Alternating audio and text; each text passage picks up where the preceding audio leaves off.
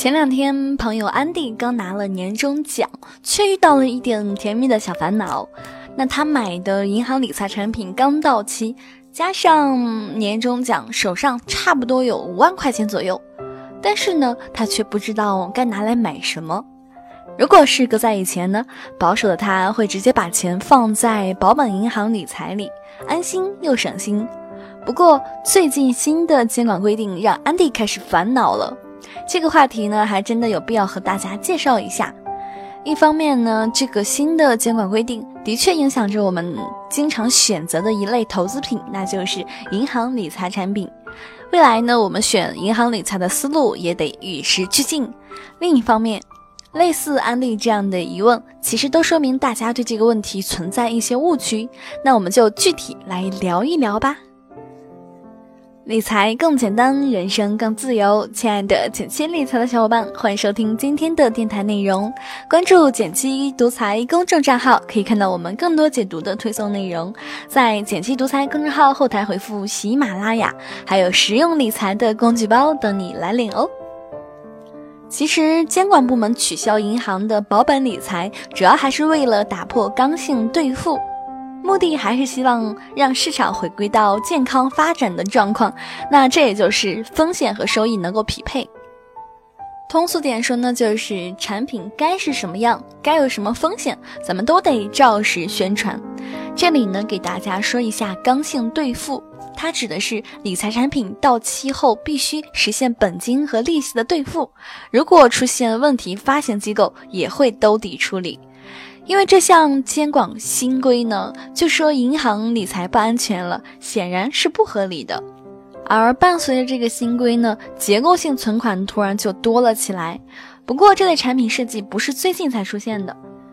而最近突然火起来呢，一是由于打破刚兑的大环境，很多像安迪一样的风险业务投资者现在没有办法继续购买刚兑的银行理财了；二是因为银行为了争取这部分的资金，调高了结构性存款的收益率，期限稍长一点的普遍都能超过百分之四，使其相对定期存款来说呢更加具有吸引力。不过看到这里，大部分朋友估计还是有点懵，到底什么叫做结构性存款呢？简单来说呢，结构性存款就是把你的钱的大部分放在存款里，作为安全投资的基础，小部分钱购买一些金融衍生工具，用这小部分的钱来谋求更高的收益。在新的监管趋势下呢，结构性存款会越来越多的出现在我们的选择当中。你一定也很好奇了，我们该如何进行挑选呢？其实咱们还是回归最基本的问题，就是我们的钱到底被投资到了哪里呢？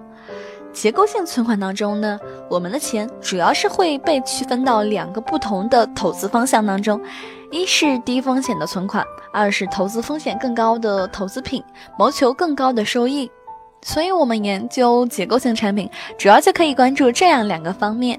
第一呢，是多少钱在存款当中决定了我们的保本情况；第二呢，是多少钱被投资到了其他的投资品种，具体投资了什么，这主要影响我们的投资风险和收益。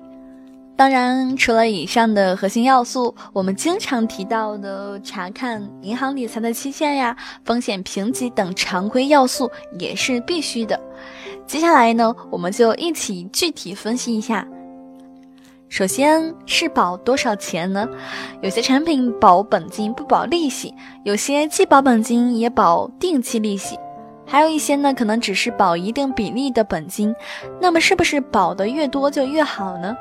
我们做一个简单的假设，某个结构新存款的产品呢，存款部分的钱每天收益大约是六元，那你可以感受一下不同产品的差异。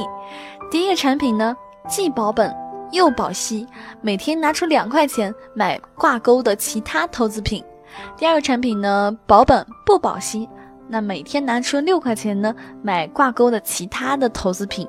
那第三个产品呢，只是保一定的比例的本金，每天拿出十元钱买挂钩的其他的投资品。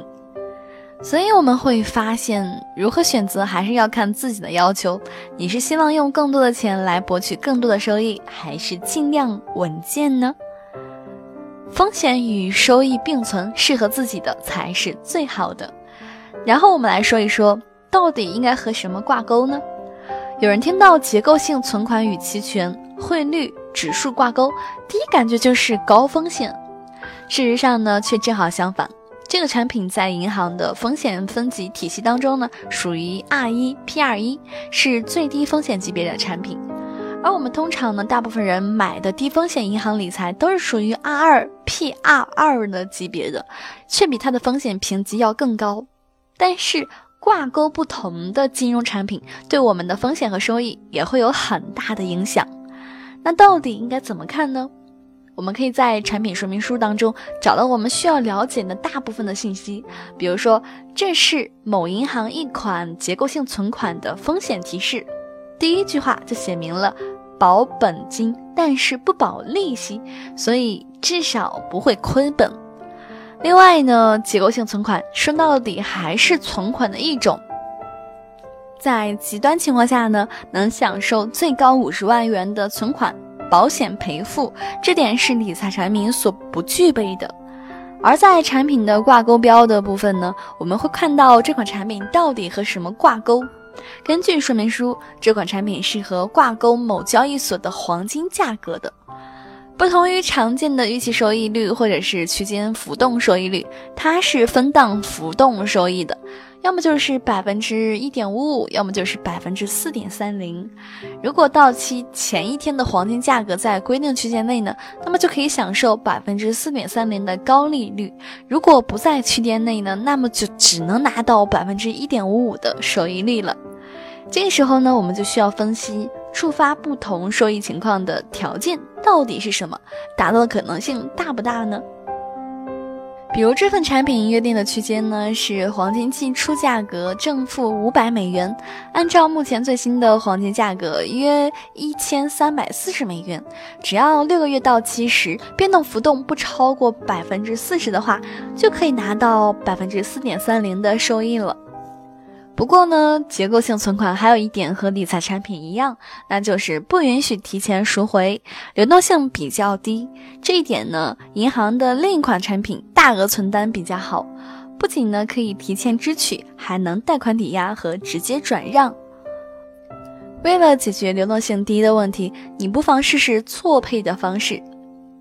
第一，同一时段买进不同期限的产品，根据自己的资金需求，最短。可以一个月，最长呢可以超过一年。第二呢，就是每隔一定时间段买入相同期限的产品，这有点像我们过去介绍的十二存单法。比如每个月买一份一年的产品，那么一年之后呢，当你需要用钱的时候，每个月都会有一笔存款到期可以使用。相信你现在对结构性存款已经有一定的了解了，那么在遇到和安迪一样问题的时候呢，就可以自己来试着取舍一下了。最后呢，我再多说一句，在打破刚兑的市场环境下呢，如果你想要争取更高的收益，一定要先懂得产品的背后逻辑。希望你也可以从自己的实际情况出发，找到选到合适自己的产品。好啦，今天内容就到这里。如果你喜欢今天的内容，欢迎给我点个赞哦。你还有什么保本稳健的投资组合来给安迪支支招呢？欢迎留言告诉我哦。更多解读呢，可以关注我们的公众账号“简七独裁”，简单的简，汉字五六七的七，我在那里等你哦。